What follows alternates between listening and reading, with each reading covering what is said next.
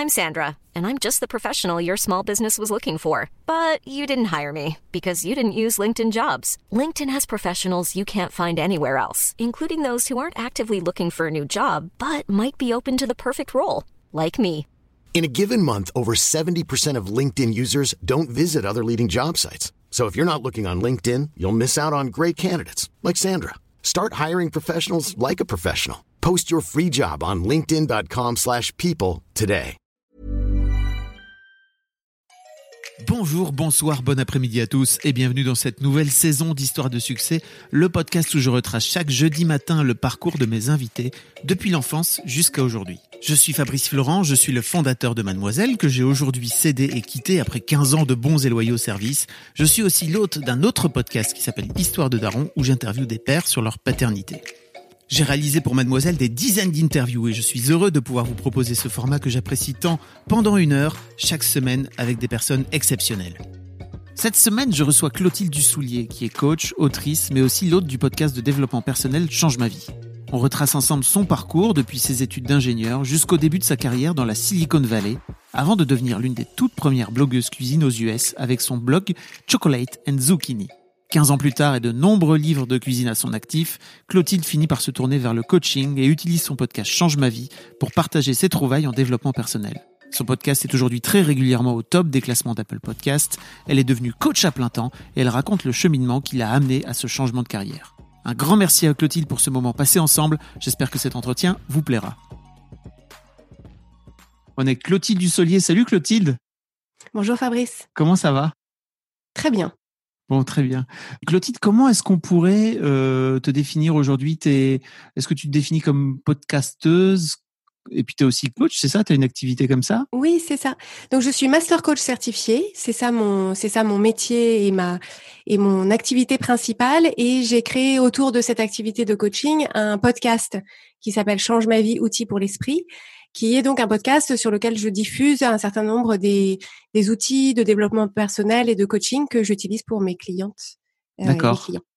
Et, donc, tu as créé le podcast euh, avant de te lancer comme coach ou vraiment dans la foulée? Alors en fait, c'était, ce sont deux, deux initiatives que, qui étaient liées, c'est-à-dire que j'ai lancé ce podcast en 2017 dans l'idée que euh, voilà, ce métier de coach euh, m'intéressait. Et donc euh, je me suis dit que c'était une bonne façon de commencer à partager ça. Et donc et donc dans le même temps, j'ai commencé à coacher des gens. Et ensuite j'ai passé une certification, donc une certification de coach pour commencer et puis de, de master coach ensuite. On va reparler de tout ça après. Tu un parcours qui est très varié euh, d'après ce que j'ai pu voir euh, sur Internet. Euh, la première question que je pose à tous mes invités, c'est à quoi ressemblait Clotilde, Clotilde pardon, quand, quand elle avait 7-8 ans?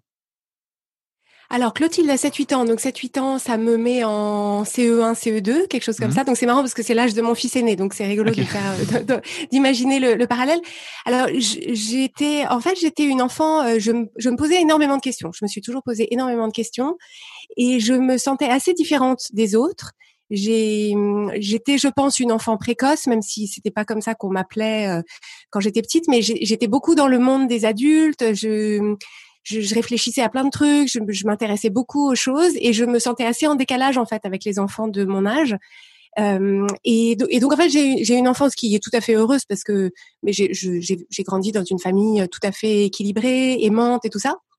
Mais dans mes souvenirs d'enfance, il y a beaucoup cette impression d'être seule dans ma tête, en fait. Et, et, et c'est un peu ça qui m'a qui, qui m'a suivi pendant voilà, j'ai 41 ans maintenant. Euh, mais en tout cas, j'ai fini par trouver des réponses à mes questions, euh, mais finalement assez tard dans ma vie.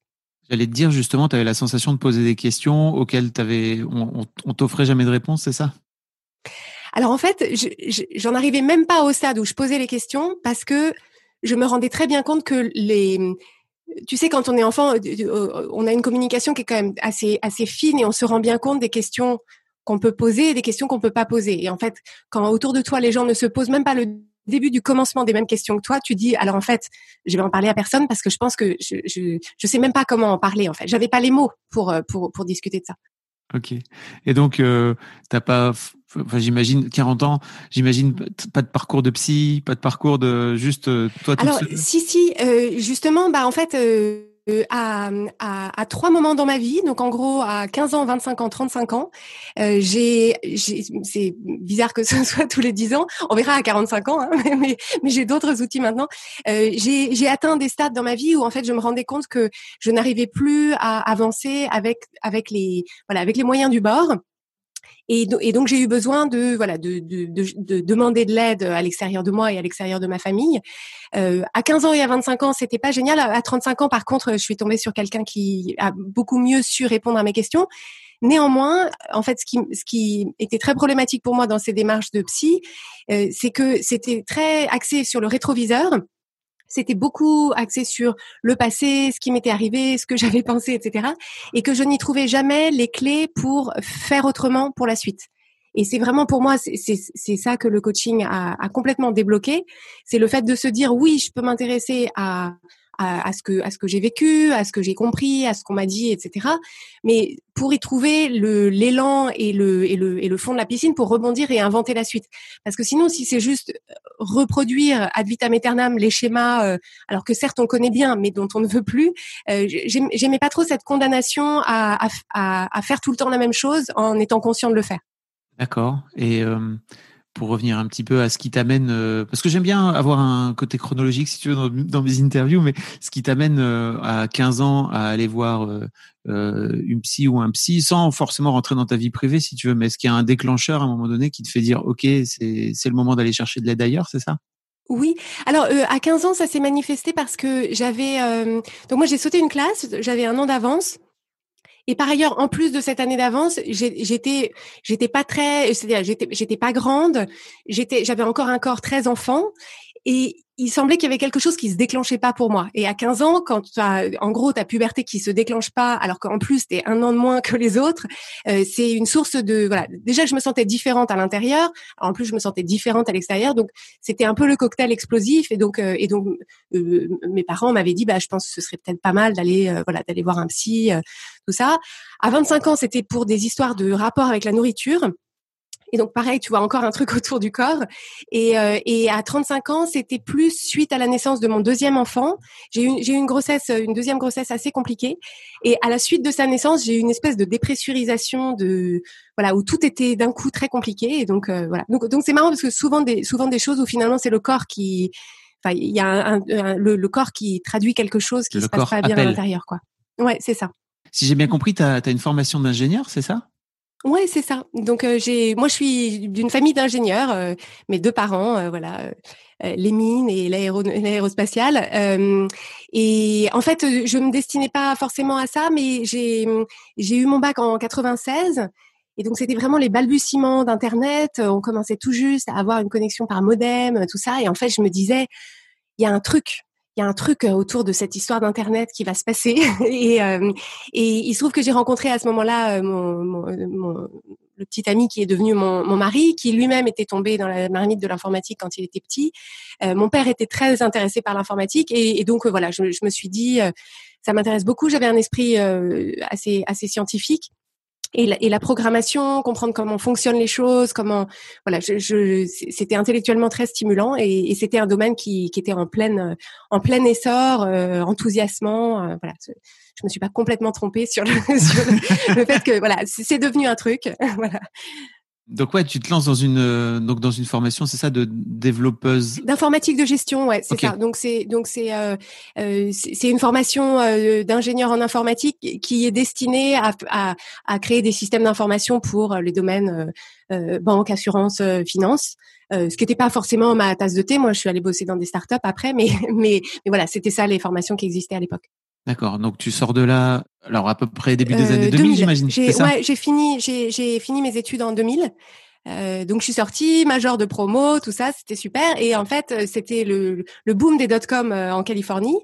Et donc, euh, bah, avec mon copain, donc Maxence, on s'est dit, bah, on va, on va aller faire nos stages de fin d'études là-bas. Donc, j'ai trouvé un stage dans une dans une start-up de la Silicon Valley. On a pris nos affaires, on est allé s'installer là-bas. Donc, c'était un stage de six mois à l'issue duquel je me suis fait embaucher donc euh, mon, mon, compagnon aussi. Et puis on est resté deux ans, euh, deux ans là-bas, donc euh, deux années très très fondatrices parce que je pense que quand on a 20, 20 22 ans, les, enfin, les premières années de de voilà de, de, vraie indépendance et en plus en Californie voilà c'était c'était vraiment les années de qui, qui ont forgé je pense mon mon impression que tout est vraiment que tout est possible en fait qu'est-ce qui vous donne envie il suffit de oui, pardon. Qu'est-ce qui vous donne envie euh, à l'époque de vous dire tous les deux, bon ok, on est en couple, vas-y viens, on décide euh, d'aller tenter notre chance et notre notre stage aux États-Unis, c'est quand même euh, un autre monde quoi. Alors, euh, donc ça, ça, faisait quatre ans hein, qu'on était ensemble. À l'époque, on, s'est rencontrés très jeunes. Euh, donc déjà, le, le, fait de partir à deux, c'était pas, c'était pas vraiment un sujet parce qu'on était déjà dans la même dans la même équipe depuis depuis un bout de temps. Et en fait, bah, on se disait c'est là-bas que ça se passe, quoi. Donc euh, donc euh, allons-y. Euh, et, et en fait, bah on, on, était aussi dans un domaine dans lequel on, on, savait que dans la Silicon Valley, ils cherchaient beaucoup de, il y avait un, un, vrai, un vrai déficit euh, d'ingénieurs, donc euh, donc euh, donc on s'est dit go. En fait, ça, ça, reflète un peu cette idée que en fait, si si on arrive à l'imaginer, on arrive à imaginer un plan pour pour faire les choses, et ben après faut juste faut dérouler quoi. Et bon, bah, tu, tu trouves une liste de, d'entreprises de la Silicon Valley qui ont l'air d'être des startups, euh, t'envoies autant de mails que d'entreprises, et puis tu finis par avoir un retour ou pas de retour. Euh, tu un entretien téléphonique, on te dit, OK, très bien, euh, tu trouves un visa, euh, tu trouves un appart. Enfin, je veux dire, c'est qu'une succession d'actions. À partir du moment où tu as la vision et où tu te dis, c'est, c'est ça que j'ai envie de faire, et après tout, pourquoi pas moi? Bah, tu te dis, bah, pourquoi pas moi, et on y va. Non, je comprends. C'était juste intéressant de se dire, ok, 20 ans plus tard, aujourd'hui, on sait qu'en fait, c'est la Silicon Valley, c'est là-bas que tout se passe en fait. Et à l'époque, effectivement, c'était vraiment le, le, la bulle, euh, enfin l'explosion des dot-com, comme tu dis, des startups, etc. Mais euh, bon, moi, pour l'avoir vécu, si tu veux, j'avais la sensation que c'était loin. C'était vraiment une autre planète, quoi, tu vois, et que euh, j'ai jamais eu cette sensation-là de me dire, ok, je vais aller vivre là-bas. Je me demandais un petit peu quel avait été ton ton déclic ou votre déclic à tous les deux pour vous dire bah en fait c'est là-bas qu'il faut aller quoi. C'est assez fascinant de mon point de vue. On, hésitait avec Tokyo et on s'est dit c'est Tokyo ou San Francisco et, euh, et, en fait bon il se trouve que je parle pas japonais enfin ni l'un ni l'autre ne parlons japonais alors que euh, je parle anglais couramment donc du coup ça paraissait au contraire en fait San Francisco ça me paraissait moins le beau du monde que que Tokyo comparativement. D'accord. Euh, L'étape d'après, si je me trompe pas dans ton dans ton histoire, c'est que tu donc vous, vous, tu travailles toi pendant pendant quelques années là-bas euh, euh, à la Silicon Valley. Et en fait tu lances euh, ce qui va devenir ton blog euh, cuisine qui existe euh, toujours aujourd'hui. donc tu fais partie des, des, toutes premières blogueuses, je pense, en France à l'époque, et encore plus des blogueuses cuisine. tu lances Chocolate et, et Zucchini, c'est ça? Ouais, c'est ça. Donc je l'ai, j'ai créé mon blog Chocolate and Zucchini en 2003, donc après notre retour des États-Unis, et j'étais effectivement, j'ai été la première française à avoir un blog culinaire. Euh, et en fait, ça reflétait vraiment le, le mon intérêt croissant pour euh, pour la cuisine et pour l'écriture autour de la cuisine, qui, qui est quelque chose que j'ai commencé à développer quand j'étais aux États-Unis en fait, euh, parce que c'est parce que je cuisinais beaucoup, que je m'intéressais beaucoup aux différences culturelles entre mon histoire de la cuisine et l'histoire de la cuisine des Américains qui étaient autour de moi, qui, venaient de plein d'endroits différents aux États-Unis. Il y avait plein d'ingénieurs d'un peu partout. Il y avait vraiment une beaucoup plus grande diversité euh, culinaire et gastronomique que le, contexte dans lequel moi j'avais grandi. Donc c'est quelque chose qui m'intéressait énormément et, euh, j'ai toujours beaucoup écrit et beaucoup, voulu écrire. Et je me suis rendu compte que c'était voilà qu'il y avait plein d'histoires à raconter euh, sur la cuisine et que autour de la cuisine on pouvait aussi enfin c'est un un motif récurrent dans dans mes dans mes centres d'intérêt c'est qu'il y a vraiment cette idée que en cuisine en fait on on, on peut tout faire et qu'en fait euh, il suffit de se dire bah tiens j'aimerais bien faire j'en sais rien un fraisier et bon bah oui, je peux faire un fraisier, donc il faut que je me renseigne comment est-ce que je fais pour faire un fraisier, quelles sont les composantes, etc. Mais il y, y a, cette idée de que, que, que, tout est possible. Et dans un premier temps, dans ma relation avec la cuisine, il y, avait cette idée-là, c'est-à-dire je me disais, mais est-ce que je peux faire euh, des bagels? Est-ce que je peux faire euh, euh, une pizza? Est-ce que je peux faire un pain au chocolat? Et donc cette, idée que tout, voilà, qui, suffit en fait de, de se proposer de faire quelque chose et ensuite de le faire et ensuite de le manger, ce qui ne gâche rien. donc j'ai créé ce blog et, euh, il a très bien très bien marché rapidement. En fait, c'était je l'ai créé euh, juste avant qu'aux États-Unis on commence à parler beaucoup des blogs de cuisine. Et hum, disons que c'était l'avènement du blog d'une façon générale et l'avènement du blog de cuisine en particulier. Donc il y a eu énormément de couverture presse euh, aux États-Unis, dans lequel j'étais, mon blog était régulièrement euh, euh, mentionné. Donc il y a eu un, un, un, bel effet boule de neige de, de couverture presse, de bouche à oreille, etc. Parce que tu l'as commencé en tu l'as commencé en anglais ton ton blog. Oui, absolument. Oui, mm. oui, parce qu'à l'époque il y avait pas de il y avait pas de blog français, donc euh, on crée pas. En fait, c'est vraiment c'est des c'est des histoires d'écosystème, c'est-à-dire que personne ne crée un truc tout seul dans son coin. Enfin, je veux dire, si il en faut forcément un, mais à l'époque où j'ai créé mon blog, il y avait une douzaine de blogs, mais ils étaient tous tenus par des Américains. Donc j'étais le treizième blog culinaire euh, au monde, et il se trouve que moi j'étais française, mais je, voulais faire partie du club des blogueurs culinaires, donc euh, donc c'était en anglais. Et, euh, et j'ai créé la version française quelques années plus tard, au moment de la traduction en français de mon premier livre de cuisine. Ok. Euh, c'est marrant parce que dans ton approche de la cuisine, j'ai la sensation qu'il y a aussi un aspect très ingénieur en fait. Tu vois vraiment très euh... complètement, tout à fait, tout à fait. Et d'ailleurs, enfin, je, je, je trouve que c'est une composante essentielle quand on écrit des recettes, c'est qu'en réalité une recette de cuisine c'est un programme. C'est-à-dire c'est si euh, si il se passe ça, alors faire ça, euh, vérifier que ça et et bah il y a, y a, un embranchement, il y a des si, des alors, des tant que, etc. Et donc c'est vraiment euh, pour, avoir une recette qui fonctionne vraiment, il, il faut la concevoir comme un programme parce que sinon on laisse les gens dans dans une impasse où on n'a pas prévu le cas où il se passe telle chose. Donc avoir cette pensée structurée, c'est c'est c'est un plus. J'avais jamais vu comme ça. Ça va vraiment un nouveau monde. Eh, c'est pour ça que beaucoup, beaucoup de recettes ne fonctionnent pas. c'est parce que c'est des recettes qui ne sont pas écrites par des ingénieurs. Je suis navrée. Et donc tu te lances dans cette euh, donc après la création de ce blog, effectivement le comme tu dis le marché des blogs euh, euh, alors d'une manière générale se structure en France et les, les blogs cuisine se structurent également et tu finis par en faire ton ton boulot à plein temps quoi. Oui, c'est ça.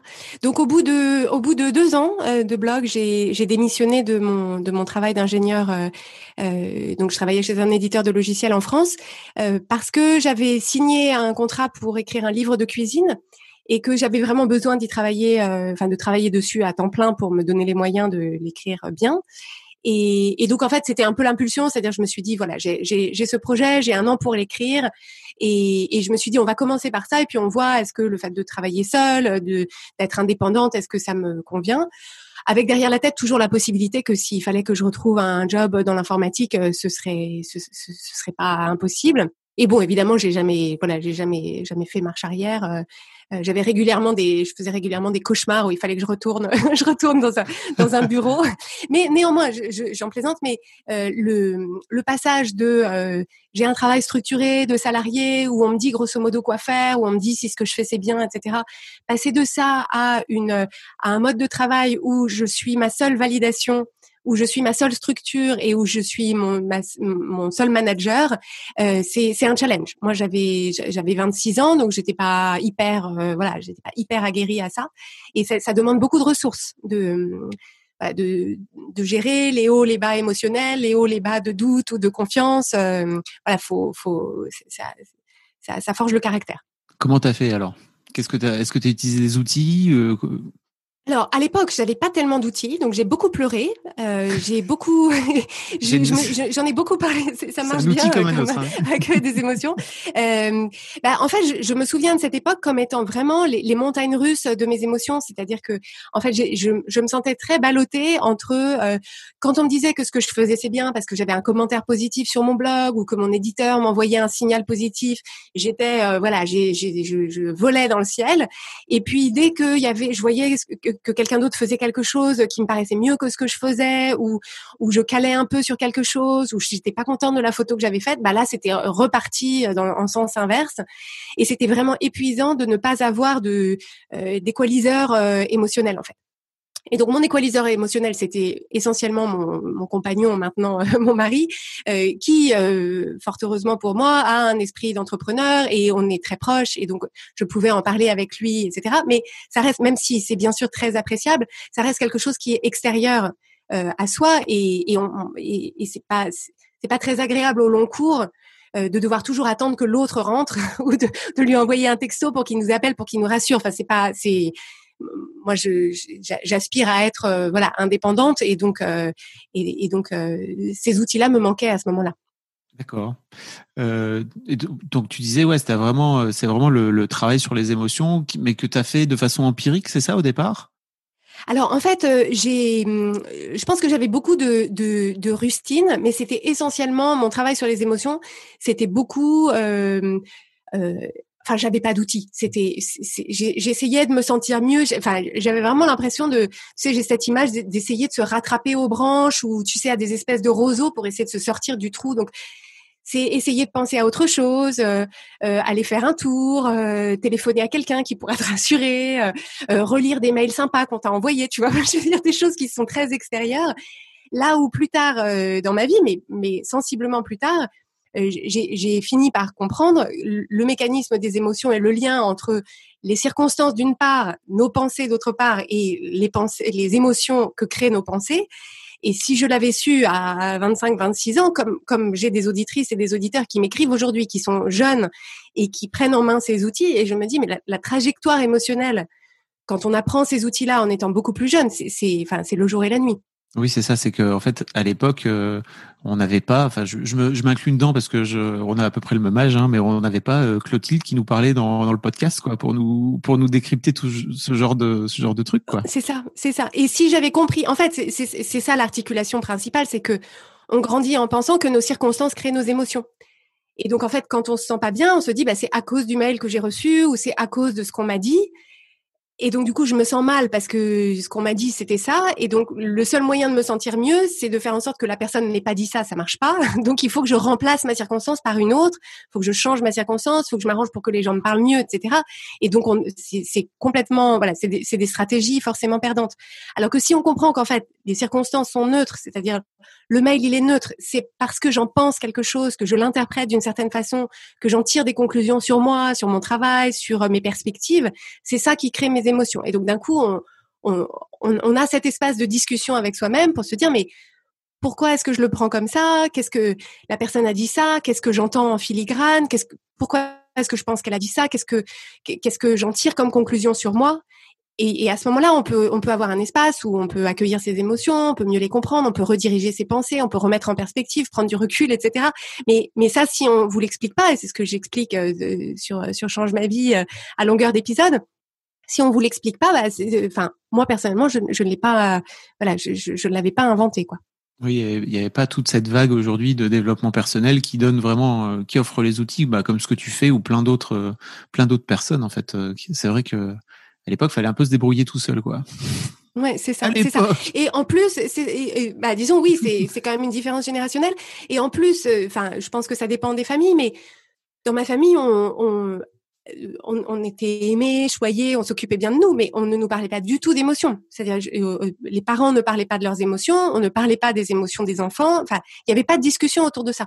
Alors que mes enfants ont aujourd'hui 5 et 8 ans et, les émotions font partie de, de, de enfin, on parle pas que de ça tout le temps, mais c'est une dimension importante de leur vie, c'est une dimension importante de ma vie et je, et je voilà, je, je, les y sensibilise, j'essaye de leur donner des clés pour, pour les comprendre, pour comprendre qu'est-ce qu'on en fait quand on les ressent. Enfin, c'est quand même toute une éducation qui, qui ne nous était pas euh, apportée simplement parce que nos parents eux-mêmes ne, l'avaient pas reçu. Oui, c'est clair. Et puis j'imagine qu'avec une famille d'ingénieurs, euh, on n'est pas non plus euh, forcément très très focus. Ça. Néanmoins, néanmoins, je suis une ingénieure qui parle de ses émotions. Donc les, les temps changent. Voilà. Je me permets une petite pause dans ce podcast, parce qu'après tout c'est le mien, pour vous demander, si ce n'est pas encore fait, de vous abonner au podcast directement depuis votre appli de podcast préféré, ou sur Spotify ou sur Deezer. Vous pouvez aussi vous abonner à ma newsletter, je vous envoie régulièrement mes kiffs personnels du moment, des recos séries, des recos ciné, des recos livres, mais aussi, et bien sûr, mes dernières productions. C'est le meilleur moyen de ne rater aucun épisode. Je vous mets tous les liens dans les notes de cet épisode justement. Allez, merci beaucoup et retour à l'interview. Hiring for your small business? If you're not looking for professionals on LinkedIn, you're looking in the wrong place. That's like looking for your car keys in a fish tank. LinkedIn helps you hire professionals you can't find anywhere else, even those who aren't actively searching for a new job but might be open to the perfect role. In a given month, over 70% of LinkedIn users don't even visit other leading job sites. So start looking in the right place. With LinkedIn, you can hire professionals like a professional. Post your free job on linkedin.com slash people today. Pour revenir un petit peu à ton parcours, mais tu sors euh, une ribambelle de, livres en fait, parce que entre, si je me trompe pas, tu sors, euh, tu sors ton ton podcast euh, début 2017 à peu près, c'est ça? Oui, c'est ça, avril 2017, ouais. Donc on a il y a quasiment presque 15 ans en fait entre le début de ton de ton blog cuisine jusqu'à jusqu'à ton le début de ton, ton travail de coach où tu fais grandir ce blog, c'est ça? Tu tu crées tu crées des contenus autour de la cuisine, tu deviens euh, cuisinière et blogueuse à plein temps, quoi. C'est ça, ouais, auteur culinaire en fait. C'est comme ça que j'appelle le, le, le métier. Et donc c'est en fait c'est un c'est un assemblage de différentes compétences qui sont qui sont mises à profit dans différents contextes. Le cœur de mon activité, c'était le blog de cuisine avec une partie de de enfin de vente d'espaces publicitaires. Enfin une partie du revenu, c'est la vente d'espaces publicitaires. Je faisais un peu de création de recettes pour euh, des marques. Je faisais un peu de, de, conseils euh, en tendance culinaire euh, pour euh, des clients étrangers, puisque étant à Paris et étant anglophone et un peu au courant de voilà des différences culturelles entre les pays, ça les intéressait d'avoir une correspondante à Paris. et puis ensuite de la publication d'articles. De j'avais une rubrique dans à la table, j'avais un moment une rubrique dans le magazine de l'Eurostar. J'écrivais sur les restaurants, j'écrivais sur les tendances de la cuisine. Voilà, donc il y, avait vraiment ces, deux axes, cuisine et écriture, qui, qui étaient le, les deux fils rouges de mon activité. Et tu avais aussi des partenariats avec des marques pour pour faire des contenus sponsorisés sur le blog Alors, déjà je, je l'ai fait, je l'ai fait ponctuellement. Euh, c'était pas mon truc préféré. C'était euh, euh, à cause du. Enfin, j'étais plus à l'aise avec l'espace publicitaire qui dit son nom. Alors, bien sûr, les billets sponsorisés, on, on dit leur nom aussi, mais c'est une posture qui est toujours un petit peu délicate parce que bon, c'est enfin c'est du c'est voilà, c'est de l'infomercial. Euh, je j'aimais pas trop, mais j'ai expérimenté un peu en choisissant des marques. Euh, voilà, en, choisissant toujours des marques et des produits que je pouvais voilà mettre en avant en étant aligné avec avec ce que voilà ce que ce que je mettais en avant. et puis bien sûr, le, enfin une partie de mon activité, c'était aussi d'écrire des livres des livres de cuisine. Donc j'en ai ai écrit cinq qui ont été publiés d'abord aux États-Unis et puis ensuite traduits dans, dans, dans, plusieurs langues. Certains sont parus en France, euh, euh, enfin la plupart sont parus en France et puis ont été traduits dans, dans différentes langues. Donc j'ai de mon dernier, j'ai voilà, j'ai une série de, de versions euh, dans différents pays. C'est rigolo de voir les adaptations qui sont faites. Et en fait, tu, comment dire, j'ai un peu la sensation qu'il y avait un peu un côté, euh, tu finissais par être un peu la French touch de, de la cuisine, euh, de la cuisine à la française, non? C'est ça dans, dans tes C'est ça. En fait, euh, il y avait vraiment. Alors, ce qui est rigolo, c'est qu'au moment où j'ai lancé mon blog, c'était, c'était juste après la sortie d'Amélie Poulain. Donc, il y avait un côté. En plus, à l'époque, j'avais une frange, une frange assez courte. Donc, l'association était assez, assez rapide, mais il y avait vraiment ce côté. et, et ce que j'ai finalement choisi comme comme positionnement et comme et comme discours vis-à-vis de, de mes lecteurs euh, et lectrices étrangers à l'époque, euh, c'était vraiment d'être euh, d'être la voix non snob de la de la transmission de la culture euh, euh, culinaire et gastronomique française. Donc pas snob et pas euh, et pas euh, figé tu vois pas confite dans le temps. C'est-à-dire ça m'agaçait beaucoup ces images d'épinal cette idée de ce que font les français ce que fait la parisienne etc qui sont vraiment clichés. J'ai horreur des des clichés. Et donc je, je me proposais de voilà de dresser un portrait qui me paraissait plus plus fidèle ou en tout cas plus fidèle à mon expérience puisque je, je voilà faut rester euh, faut, faut, faut, rester humble mais euh, le, le voilà quelque chose qui soit plus moderne qui ressemble plus à la façon dont les Français s'alimentent euh, aujourd'hui plutôt que voilà l'idée d'aller faire tous les tous les matins le marché le béret sur la tête et la baguette sous le bras enfin voilà c'est parce que parce, parce qu'il y a, y a un moyen de le vendre encore ce cliché mais ça m'intéressait pas du tout. Oui j'imagine bien ça me fait un peu penser au. J'imagine que tu l'as vu sans doute ce film Julienne Julia sur euh, sur euh, la fameuse blogueuse qui se lance dans le dans le, dans le travail de comment elle s'appelle? Julia euh... de euh, Julia Julia Child ouais Julia tout Child, à fait. voilà tout à fait, qui reflète toute une époque de la cuisine française, mais euh, Auguste Escoffier, euh, Dieu et son âme, ça, ça ne ressemble plus, c'est plus comme ça l'alimentation des Français. Donc, donc elle, a, elle, enfin, je veux dire, elle est pas parfaite hein, l'alimentation des Français, mais je veux dire la façon dont on mange aujourd'hui, quand on mange bien, c'est pas, voilà, c'est c'est pas Escoffier quoi. Oui, c'est clair. Euh, Qu'est-ce qui t'incite alors euh, Tu parlais tout à l'heure de, de, de ton nouveau rendez-vous chez ta psy à 35 ans euh, après la naissance de ton deuxième. Est-ce que c'est suite à ça que tu décides à un moment donné de, de, de te pencher vers, vers, vers ton travail de coach, vers, ta, vers ton métier actuel? Alors, en fait, c'est c'est pas exactement comme ça que ça s'est que ça s'est déroulé. C'est-à-dire, je suis allée voir cette psy suite à la naissance de mon deuxième enfant. Elle, elle, chacune de mes grossesses a, a créé un, un, un, un, gros passage à vide euh, à, la suite de, de la naissance. Et je, je pense que c'est le cas pour beaucoup de femmes et qu'on n'en parle pas suffisamment. Mais enfin, euh, c'est c'est le sujet peut-être d'un autre d'un autre podcast. Le fameux euh, postpartum, enfin le fameux hashtag mon postpartum. Ouais, c'est ça, c'est ça. Le alors moi, c'était pas tant physique que vraiment émotionnel et psychique. C'est-à-dire ce changement d'identité, cette, cette matrescence, euh, si on veut utiliser ce, mot-là, euh, qui, je pense, nous prend complètement par surprise parce que, alors, je pense que c'est d'une part parce qu'en réalité, c'est, très difficile de se le figurer euh, sans avant de l'avoir vécu mais aussi que c'est pas comme c'est pas la partie la plus la plus glamour ou la plus attirante de l'expérience et qu'en plus on a une injonction de faire comme si euh, voilà le rôle de mère c'était le plus beau rôle de notre vie et que tout ça il y a y a aussi un silence euh, qui règne alors de moins en moins hein, on peut s'en féliciter mais sur, sur le sur le, le le fait que c'est une expérience très contrastée en fait. C'est-à-dire c'est quelque chose qu'on veut beaucoup mais qui est dans un premier temps euh, énormément de contraintes, énormément de sacrifices, énormément de fatigue, et que ça, bah, si on n'est pas au moins intellectuellement prévenu, on, peut, on, peut être assez secoué. Euh, et, moi, par ailleurs, j'ai eu, enfin, j'ai attrapé un virus pendant ma deuxième euh, grossesse que mon que mon bébé a attrapé euh, dans mon ventre. Donc, du coup, c'était c'était une grossesse très surveillée, avec la possibilité que ça se termine pas bien du tout, etc. Et je pense qu'en fait, je suis restée pendant toute la grossesse en mode euh, tout va bien, euh, j'y crois, euh, ça ira bien, jusqu'ici tout va bien, etc. Et puis quand le bébé est né et qu'effectivement tout allait bien, et, je, remercie le ciel, il y a eu un truc un peu où voilà toute la toute toute l'énergie est retombée et et c'était un peu difficile de voilà de, de, de remonter à la surface. Euh, donc du coup, j'ai été accompagnée par par une personne qui était qui était super, qui m'a aidée voilà avec un espace de parole, de de de clarté, mais dans le même temps, et c'est d'ailleurs ce qui m'a conduite à mettre un terme à, à, cette à ce suivi. Dans le même temps, j'ai découvert le podcast d'une femme américaine qui s'appelle Brooke Castillo, euh, qui a fondé donc cette école de coaching euh, auprès de laquelle je me suis, j'ai été certifiée, et, qui a eu une façon de de me faire comprendre ce mécanisme de nos pensées et de nos émotions que je, je ne l'avais jamais entendu comme ça avant. Si je l'avais entendu, euh, je ne sais pas de qui, mais enfin voilà, ça a été vraiment un.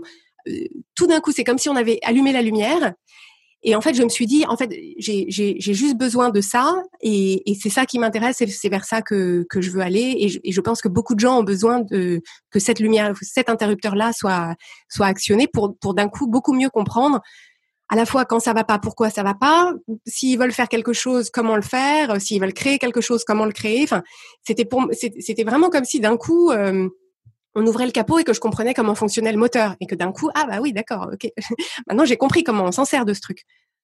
Comment tu passes de bah donc d'être euh, j'imagine une auditrice de ce podcast de, à euh, ok en fait c'est un truc que j'ai envie d'incarner et que j'ai envie d'être et j'ai envie de me faire certifier coach. Euh... C'est pas la même démarche, hein Non, c'est pas la même démarche, mais je, mais je pense que c'est, euh, c'est finalement la même démarche que celle qui m'animait autour de la cuisine. C'est qu'en fait, euh, euh, je suis quelqu'un quand je, quand, quand je m'intéresse à quelque chose, je, je, je m'y intéresse vraiment et de façon assez intense. Et, et pour moi, le, le fait de, de s'intéresser à quelque chose de façon intense va de pair avec le fait de le transmettre, de le partager et, et de, et de l'expliquer à d'autres parce qu'en fait, quand tu, sais, cette expression, c'est quand on enseigne quelque chose, on l'apprend une deuxième fois.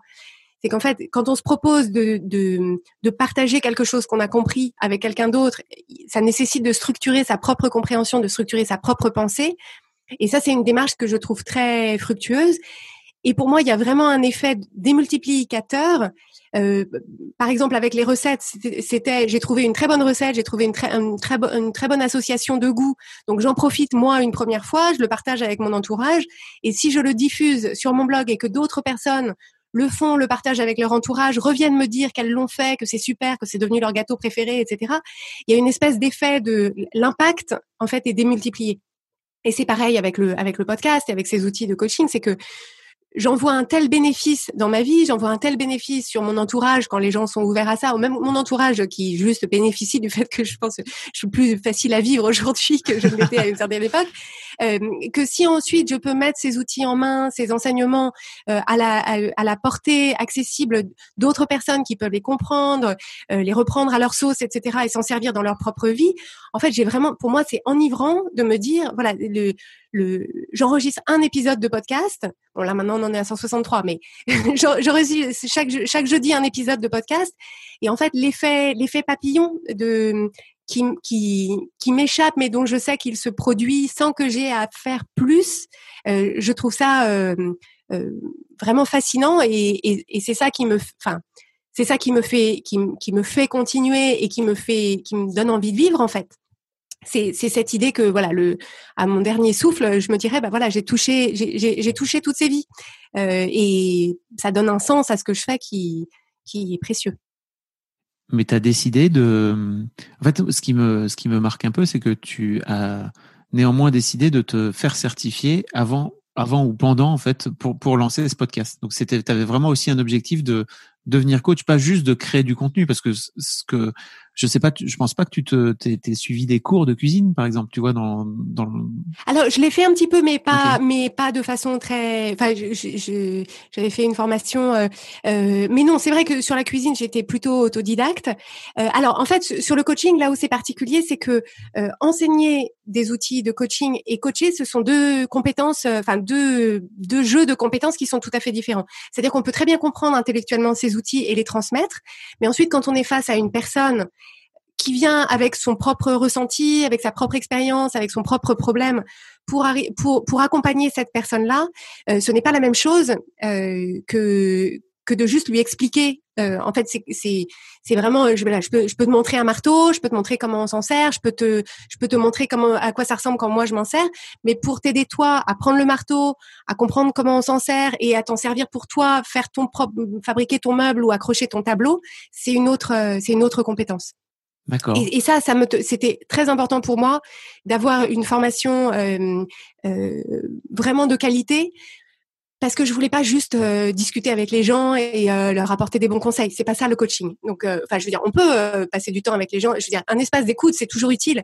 Mais moi, je voulais vraiment, je, je voulais être la meilleure coach que je puisse être et c'est encore ce qui ce qui m'habite euh, aujourd'hui. Enfin, je, je, continue à travailler sur euh, sur ces compétences, sur euh, voilà, sur sur affiner affiner au, maximum ma compréhension, accompagner les gens toujours de la façon la plus précise, la plus poussée, la plus puissante, avec une économie de voilà, voilà vraiment réduire le processus à son essence et, et, et, ça, il faut, il faut, il faut être formé, il faut avoir des mentors, il faut, il faut, il faut être régulièrement avoir, avoir du feedback, avoir des gens qui vous aident dans cette, dans cette pratique. C'est, enfin, c'est, c'est une responsabilité énorme de coacher les gens. Donc, je, je veux être à la hauteur de cette responsabilité. D'accord. Qu'est-ce qui te donne le déclic d'aller voir euh, la life coach, la life coach school, pardon, parce que c'était donc t'écoutais le podcast, c'est ça à la base? Oui, c'est ça. Alors, c'était une époque où j'écoutais, c'est encore le cas, mais j'écoutais énormément de podcasts de, de business, de marketing, de créativité, de développement personnel à plein de points de vue. C'était le, euh, début hein, des podcasts 2017, enfin le début de la deuxième vague de podcasts, quoi, vraiment. Euh. C'est ça. En France, c'était vraiment le, tout début. Euh, aux États-Unis, c'était déjà quelque chose d'un petit peu plus, d'un petit peu plus installé à l'époque. Et en fait, moi, j'avais un métier. Je, passais beaucoup de temps chez moi à cuisiner, à prendre en photo des plats de, des, des plats que j'avais préparés. Donc, tout ce temps mental, il était euh, très disponible. Donc euh, moi je peux pas enfin voilà j'ai besoin de, nourriture euh, pour mon cerveau et donc j'écoutais à longueur de journée des podcasts donc plein de différents sur plein de sujets différents et en fait très simplement l'approche de Brooke Castillo qu'elle présentait sur son programme sur son podcast et qu'elle et qu'elle enseigne à la Life Coach School ça me correspondait parfaitement dans le sens où c'est extrêmement précis euh, c'est c'est pas du vent, c'est pas il y a pas euh, 3 milliards de façons différentes de, de poser la même question. C'est c'est c'est précis, c'est puissant et donc moi ça, ça m'intéressait beaucoup de d'apprendre auprès d'elle. D'accord. Donc tu te lances dans le pour l'école, c'est ça? Tu te formes? C'est ça. Donc euh, j'ai donc j'ai passé la j'ai j'ai fait le la certification euh, principale. Euh, donc j'ai été certifiée en septembre 2018 et euh, et puis ensuite, euh, euh, un peu plus d'un an plus tard, euh, j'ai fait ce qui s'appelle le Master Coach Training, qu'il y ait un qu'il y ait un niveau supérieur de, de certification. donc on n'est pas on n'est pas beaucoup à le à le faire. C'est assez intense. C'est voilà ça, ça sort de sa zone de, de sa zone de confort. Mais pour moi c'était voilà c'est c'est vraiment cette idée de voilà de perpétuelle euh, euh, évolution, euh, apprendre, améliorer, affiner, voilà, qui et surtout apprendre auprès de personnes que j'admire et qui, à mon sens, sont, sont, sont plus loin sur le chemin que que moi. Ça, ça m'intéresse énormément de me trouver dans ces environnements-là. Ok, ça consiste en quoi exactement le master coach euh, trading par rapport euh... Alors c'est un processus qui dure, euh, qui se déroule sur à peu près neuf mois et, euh, et donc il y a beaucoup de pratiques, beaucoup de, beaucoup de, excuse-moi pour l'anglicisme, beaucoup de feedback. En fait, tu, tu coaches, enfin du, coaching supervisé ou ou, ou ou tu coaches ou tu supervises ou t'es coaché ou t'écoutes la supervision des autres. Euh, beaucoup d'enseignements de, de coachs qui sont qui sont plus expérimentés que moi et qui et qui présentent des façons, voilà, de, c'est de la profondeur c'est se poser plus de questions, des questions plus en profondeur pour. Euh, en fait, enfin, j'ai pas encore euh, touché le le. Enfin, je sais pas s'il y a une fin euh, à l'acquisition de ces de ces compétences et à l'affinement, si c'est un mot de ces de ces compétences, mais mais là voilà, ça ça ça, fait prendre de, la hauteur. Enfin, c'était c'est passionnant. Je, je, pense pas qu'il y ait de fin, tout comme euh, je pense pas qu'il y ait de fin à l'apprentissage personnel non plus, quoi. Tu vois voilà, c'est ça, c'est ça. Euh, très bien. Donc en fait, on a, si je comprends bien la, la comment dire, la chronologie, c'est que tu as lancé le, le, podcast à peu près en même temps que tu as commencé la, la formation, c'est ça? Alors j'ai j'ai commencé par euh, enfin le la première euh, année à peu près non oui c'est ça la première année à peu près euh, j'avais le podcast et j'ai commencé à coacher de façon d'abord relativement informelle et puis ensuite un peu plus. J'avais encore le, le blog de cuisine donc je faisais les deux en parallèle. Dans un premier temps je m'étais dit que je ferais les deux en parallèle et puis au bout d'un moment je me suis rendu compte que fallait fallait choisir et que enfin que ce serait beaucoup plus puissant d'avancer avec un seul euh, un seul métier que, que deux. Euh, et, et, voilà, donc euh, c'est comme ça que j'ai c'est comme ça que j'ai procédé. Qu'est-ce qui t'a donné envie de te lancer dans un podcast audio en particulier? C'était l'inspiration de, de Life Coach School, c'est ça, du podcast? Alors, comme j'écoutais énormément de podcasts, euh, en fait, ça faisait longtemps que je que je me disais que c'était un format qui me faisait qui me faisait envie. J'avais d'abord envisagé de lancer un podcast autour de la cuisine. Euh, mais euh, j'en avais d'ailleurs parlé avec euh, avec une amie de la possibilité de lancer un truc ensemble. Mais mon intérêt pour la cuisine à cette époque-là commençait à décliner un peu. C'est-à-dire j'arrivais un peu à un, voilà un, un moment de voilà, je, je, commençais à, je, je, pense pas que j'en avais fait le tour, mais je, je, commençais à faire un peu le tour de ce qui de ce qui m'avait intéressé. J'avais envie de quelque chose de nouveau. Ouais, c'est ça, ça faisait 15 ans. Euh, et, et, aussi le, enfin le format du blog de cuisine avait pas mal changé. Le euh, et la, tournure que ça prenait m'intéressait moins. Et, euh, et, et, du coup, voilà, le, le, format podcast, le format voix, je, je, je, le trouvais très très puissant dans mon utilisation personnelle je voyais bien qu'en France, il n'y en avait pas beaucoup, mais bon, je me disais après tout, si ça marche aux États-Unis, il euh, n'y a pas de raison euh, que ça marche pas en France. Et j'avais l'illusion que ce serait beaucoup moins de travail que euh, que de faire que de proposer des supports écrits. ce qui n'était évidemment pas tout à fait exact, mais mais mais mais voilà, c'était ça, c'était ça que je pensais. Et puis j'ai voilà, un jour, je me suis dit bah c'est vraiment comme je jouais dans ma tête depuis assez longtemps avec cette idée de faire quelque chose autour du coaching, du développement personnel, etc. En fait, les, deux envies, le podcast et le développement personnel, se sont emboîtés en un, en un projet. Et j'ai décidé de le faire en français parce que justement, je trouvais que d'une part, il n'y avait pas encore tellement de podcasts en français et je me disais, faut, faut il y a, y, a, y a une offre à proposer là-dessus et que je trouvais que l'offre autour du développement personnel et du coaching en France était, enfin, correspondait pas à ce que moi je recherchais en tout cas.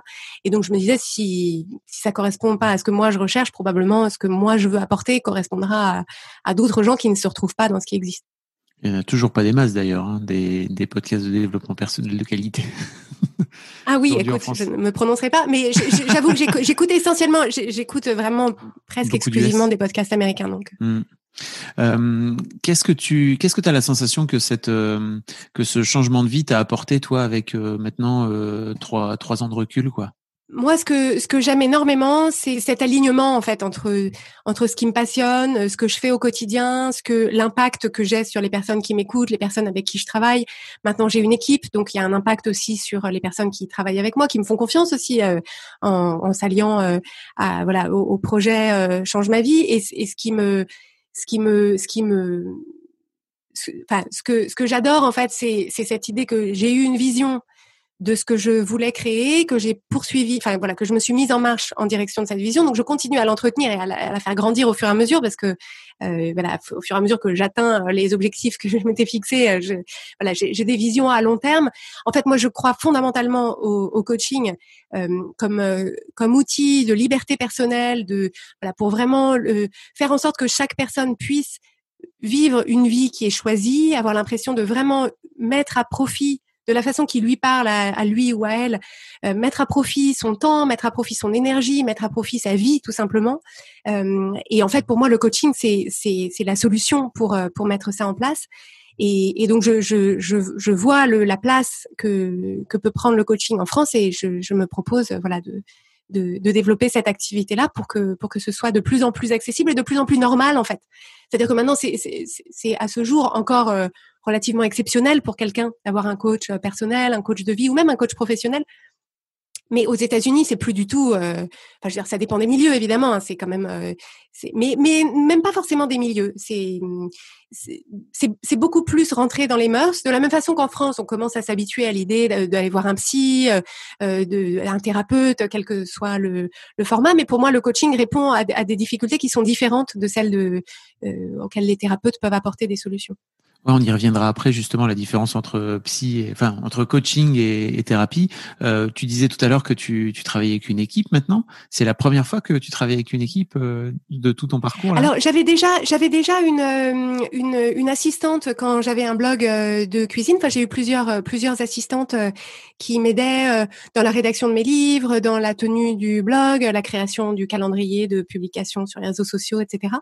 mais là maintenant aujourd'hui on est quatre, donc c'est la première fois que j'ai une équipe aussi grande, ouais. Mmh, Waouh. Alors comment ça se passe euh, Très bien, très bien. Bah, c'est-à-dire que l'avantage quand on est coach, c'est que euh, on, on, est très bien équipé pour aborder voilà ces phases de croissance, ces paliers euh, à passer. Donc en fait, ça veut pas dire que c'est facile, mais ça veut dire qu'on est qu'on a la qu'on a la clarté de qu'est-ce que je cherche à faire, pourquoi est-ce que cette partie-là, pourquoi est-ce que je me pose des questions là-dessus, dans quel sens j'ai envie d'avancer. Enfin, c'est et, et, pour moi finalement c'est ça le c'est ça l'articulation qui est clé, c'est passer de euh, je suis engluée dans un problème dont je n'arrive même pas à décrire les contours, de passer de ça à euh, maintenant j'ai compris, je comprends pourquoi c'est pourquoi je ressens une difficulté, je, je, comprends quels sont les tenants et les aboutissants de cette, difficulté, et donc je, je, je, vois se dégager les, le chemin pour en sortir ou pour avancer ou pour, ou pour les dépasser. Tu as la sensation que le coaching et d'être coach euh, fait de toi euh, une meilleure manager au quotidien? Ah complètement, oui, oui, hmm. tout à fait, tout à fait. Par chance, euh, deux de mes de mes collaboratrices sont coachs elles aussi, et et, et, l'autre suit mon propre programme de coaching actuellement.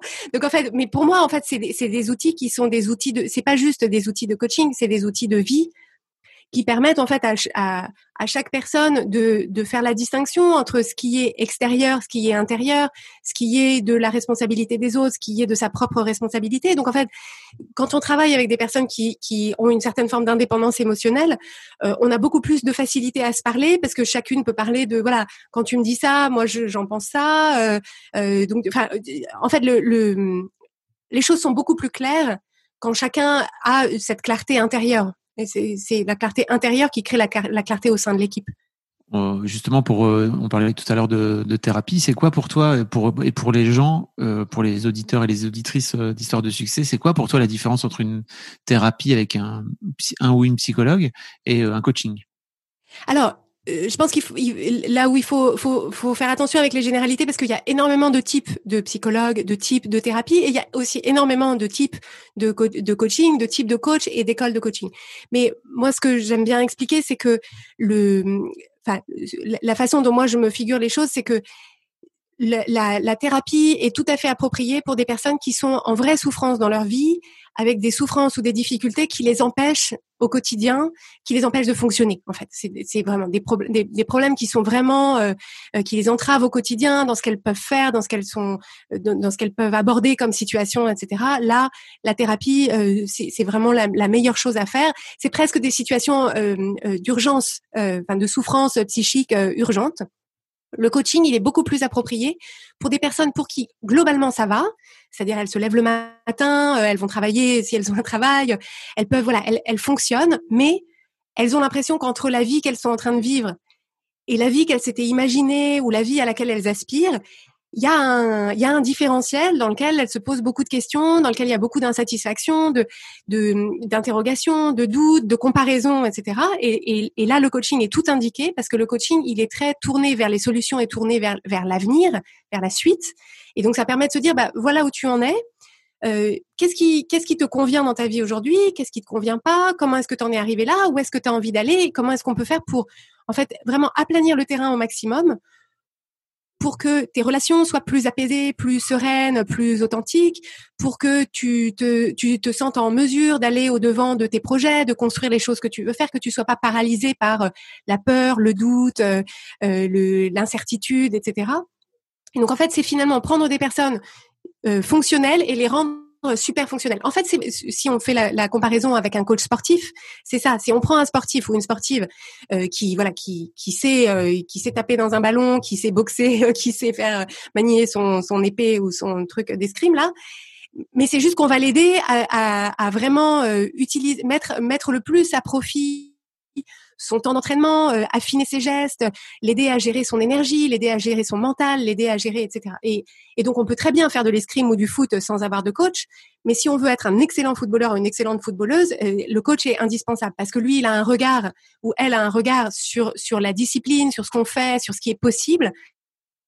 Et, aussi, c'est aussi cette idée de de, tenir pour les gens la vision de ce qui est possible. Parce que chacun de son côté, on a tendance à, à, se brider dans notre imagination, à se brider dans ce qu'on dans ce qu'on peut envisager pour nous, ce qu'on s'autorise à penser de nous, etc. Et donc euh, le coach ou la coach permet de voilà de de repousser un peu les les murs et de dire bah pourquoi pourquoi ça tu penses que c'est pas possible? Est-ce que est-ce que c'est vraiment pas possible? Qu'est-ce qu'il faudrait pour que ce soit possible? Et pour qui est-ce que c'est possible? Enfin voilà, poser des bonnes questions pour euh, pour euh, en fait, moi j'y pense, c'est pour des gens qui se sentent coincés dans une vie qui est trop petite pour eux. Comment est-ce qu'on fait pour euh, élargir les contours de sa vie pour qu'ils se disent ah ben voilà on respire voilà les voilà une vie qui est à la mesure de, de ce que de ce que je voulais pour moi. J'avais la sensation aussi que le coaching était défini dans le temps euh, mais peut-être que je me trompe, euh, où, tu as euh, un certain nombre de séances et euh, après, à la fin de cette... Alors, c'est plutôt, c'est plutôt, enfin, il y a, encore une fois, il y a plein de modalités de, de coaching. Euh, ça peut être, donc, nous, le, le programme principal qu'on propose, qui s'adresse à des femmes qui travaillent, qui ont des enfants et qui cherchent à trouver ce point d'épanouissement dans cette vie qu'elles ont choisie, mais dont elles n'arrivent pas tout à fait à profiter, voire pas du tout à profiter. C'est un programme qui se déroule sur six mois pour leur mettre en main des outils qui vont leur servir ensuite toute leur vie. Donc, c'est délimité dans le temps, dans le sens où on travaille ensemble pendant six mois, mais ce n'est pas délimité dans le temps, dans le sens où ce qu'on apprend et ce qu'on met en place pendant six mois de coaching, si on arrête à six mois plus un jour, on en perd les bénéfices aussi. C'est-à-dire qu'il y a, y a, un travail de fond qui est fait, mais l'idée c'est de, de poursuivre ensuite avec ces bonnes questions, avec ces bonnes pratiques, avec cette façon de se poser sur des problèmes pour euh, pour démêler la pelote et trouver les solutions. Et, et ça, en fait, c'est c'est ce sont des, des compétences de gestion de sa vie intérieure euh, qui, qui seront, euh, enfin, c'est comme c'est comme se laver les dents, quoi. C'est une compétence de, de, gestion de son hygiène euh, dentaire. et je veux dire, on peut vous l'apprendre une fois, mais il faudra vous proposer de vous laver les dents toute votre vie si vous voulez garder la laine fraîche et les dents blanches. C'est pas faux. C'est un excellent conseil de coaching, merci Et voilà. euh, je, je, me demandais en fait, qu'est-ce que tu dirais toi aujourd'hui euh, Tu disais que tu avais 41 ans, euh, à la Clotilde un peu perdue de, de 15 ans, qui était, qui savait pas trop où, où, où aller? Je, je, lui, je lui dirais qu'elle a raison de penser que voilà qu'elle qu'elle va qu'elle va quelque part et que et que voilà enfin en fait, j'avais l'impression d'être différente des autres et j'avais l'impression que c'était quand même moi qui avais raison.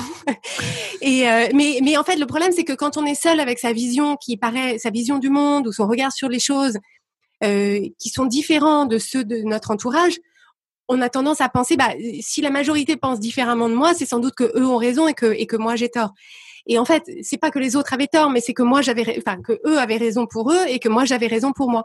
Et qu'en fait, cette idée de d'être, euh, voilà, d'avoir un regard un peu différent, une façon de réfléchir un peu différente, euh, des aspirations un peu différentes, une façon d'avancer dans la vie un peu différente, c'était pas un problème et que c'était pas en essayant de faire plus comme eux que que ça allait, euh, enfin voilà, que, que que ça allait aller mieux. Mais bon, après, quand on a 15 ans, on, est quand même très intéressé par euh, la conformité et essayer de, voilà, de, surtout pas avoir l'air, euh, voilà, l'appartenance au groupe, la similitude avec le groupe, c'est, c'est quand même. Euh, donc, je, je lui dirais pas de faire quelque chose de différent, mais je, la prendrais dans mes bras en lui disant, voilà, ton, ton heure viendra. quand tu seras vraiment sorti de cette adolescence et que tu seras vraiment indépendante, tu verras, tu pourras faire exactement ce que tu veux et ce sera top. Ouais, c'est cool.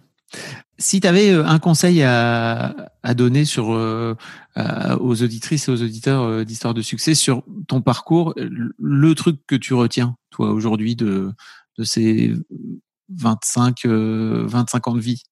Alors, je pense que le, le, le truc que je que j'ai envie de transmettre, c'est c'est vraiment l'importance de de se donner, de, de définir une vision, de la nourrir, une vision de ce qu'on veut, de la nourrir et ensuite de se mettre en marche vers cette vision.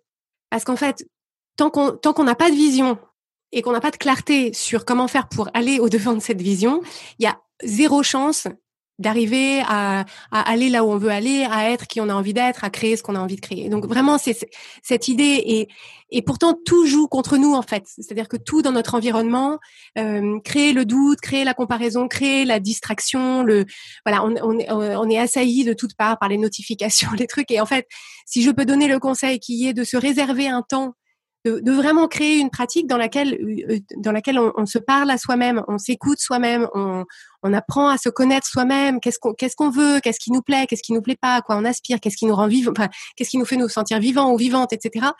C'est vraiment c'est cette conversation là euh, qui, qui qui est à, qui est à la base de tout. Et, et, et je pense que trop peu de gens euh, créent cet espace-là. Et il faut le créer parce que parce que sinon le voilà les les, priorités des autres, euh, les notifications et les algorithmes des réseaux sociaux euh, euh, se mettent dans cet espace. Donc, donc c'est vraiment c'est l'espace le plus précieux, mais il faut il faut le il faut le créer, il faut le défendre. Tu parles aussi pas mal de méditation, si je me trompe pas, d'une manière générale, à la fois sur tes réseaux. comment t'en es venu à, à, cette à cette pratique de la méditation?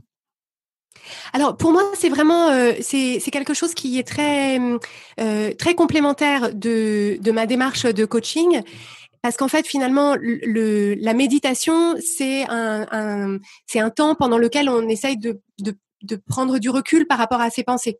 Donc prendre du recul par rapport à son esprit euh, et la, la, roue du hamster dans laquelle il est euh, euh, toute la journée. Et donc en fait pour moi ce sont ce sont des expériences qui sont enfin des, des pratiques qui sont complémentaires. j'ai j'ai aussi une, une pratique de, de, de, connexion à ce que j'appelle ma voix intérieure. Donc une, une, pratique de d'essayer en fait de me connecter à la partie de moi qui n'a pas peur, la partie de moi qui ne doute pas, la partie de moi qui qui n'est pas préoccupé par euh, le court terme, mais voilà, qui, voit les choses avec plus de hauteur et plus de perspective.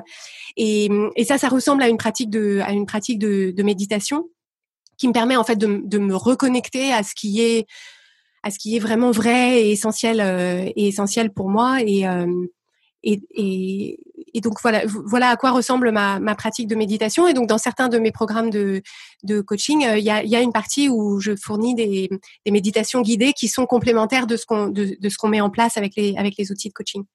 Ok. Euh, écoute, euh, tu as, des projets particuliers euh, à venir? Parce que je me disais, mais Clotilde n'a pas sorti de, de, livre sur le développement personnel. Que se passe-t-il? Non, non, non. En fait, bah, tu vois, en fait, c'est cette idée que le, le podcast, c'est mon outil d'enseignement, c'est mon outil de diffusion des outils. Mais pour moi, ce qui fait vraiment la différence, c'est le coaching. Et en fait, un livre de coaching, ça n'existe pas parce qu'un livre de coaching, il n'y a pas d'interaction, il n'y a pas c'est pas. Euh, et donc en fait, euh, euh, j'écrirai sans doute un livre euh, en lien avec ces outils. Euh, J'ai pas encore défini quel était le, le format, le sujet, le voilà. Et en fait, je trouve qu'il y a trop de livres. Euh, enfin, il y a déjà beaucoup de livres. Et, et, du coup, j'ai pas envie juste de faire un livre pour faire un livre. J'ai enfin, déjà écrit des livres, j'ai déjà publié des livres, donc cette partie-là, enfin, c'est super chouette. Mais pour moi, juste écrire un livre, ça n'a pas de sens. Je veux vraiment que ce soit un livre qui fasse une différence, qui apporte quelque chose de vraiment, euh, voilà, qui, qui, qui mérite le papier euh, pour l'imprimer. Et donc, euh, je, je, laisse décanter ça. mais comme projet important, on lance là début 2021 un nouveau programme de coaching qui sera ouvert à une cible plus large que que le, enfin là aujourd'hui notre programme de coaching il s'adresse aux femmes qui travaillent et qui ont des enfants, mais l'auditoire de du podcast est bien sûr beaucoup plus large que ça. Et donc on et donc on prépare euh, un programme qui permettra d'apporter des solutions justement aux personnes qui veulent euh, voilà qui veulent aller au devant de leurs objectifs, veulent vraiment se, se, mettre en action en direction de leurs objectifs mais qui se sentent coincés dans voilà, euh, empêtrés dans leur dans leurs doutes, dans la peur, dans la procrastination, etc. Donc on va on, on va leur proposer quelque chose de puissant autour de ça. Ok. Bon ben merci beaucoup Clotilde. Je, vais, je, mettrai les liens dans les, dans les notes. Sans doute, vous connaissez Change ma vie. Je veux dire, c'est ton podcast est toujours dans le top du game d'Apple Podcast. Donc, euh, forcément, vous avez dû tomber dessus d'une manière ou d'une autre. Il y a, le visuel, c'est très simple. Hein, c'est la, photo de Clotilde en rose. Euh, on, on peut pas le rater, globalement. Hein, voilà, c'est ça. En tout cas, merci beaucoup pour ton temps. C'était, c'était hyper intéressant. Euh, je mettrai tous les liens donc dans les notes pour te suivre sur les réseaux sociaux, etc. Et puis, bah, je te remercie beaucoup. Avec plaisir. Merci beaucoup, Fabrice. Merci beaucoup pour votre écoute. Avant de nous quitter, si vous avez aimé ce podcast et cet épisode, merci de lui mettre un commentaire sur Apple Podcast et 5 étoiles de préférence. C'est le meilleur moyen de le faire connaître. Vous pouvez faire comme Macha Chose qui a écrit comme toujours avec les podcasts de Fab Florent, on a l'impression d'être une petite souris. Les invités sont intéressants, tout comme leur parcours de vie. On rit, on s'interroge, on apprend, et on apprend aussi sur soi. Merci Fab, tes podcasts sont inspirants. Eh ben merci beaucoup, ça fait plaisir. Et si vous voulez faire comme elle, vous vous rendez sur Apple Podcast et vous cherchez Histoire de succès directement dans votre appli ou sur votre ordinateur. Merci beaucoup à vous et rendez-vous jeudi matin à la même heure à partir de 6h du matin dans votre appli de podcast pour un nouvel épisode d'Histoire de succès.